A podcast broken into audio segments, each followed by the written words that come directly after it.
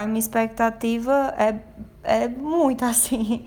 Eu tenho bastante expectativa de que a gente volte, mas todo mundo com segurança, né? Eu nunca pensei nessa volta rápida por ter que voltar e tudo, então eu acho que as coisas estão caminhando do jeito, da forma que tem que caminhar, na medida do possível. Eu quero voltar sim para a universidade, né?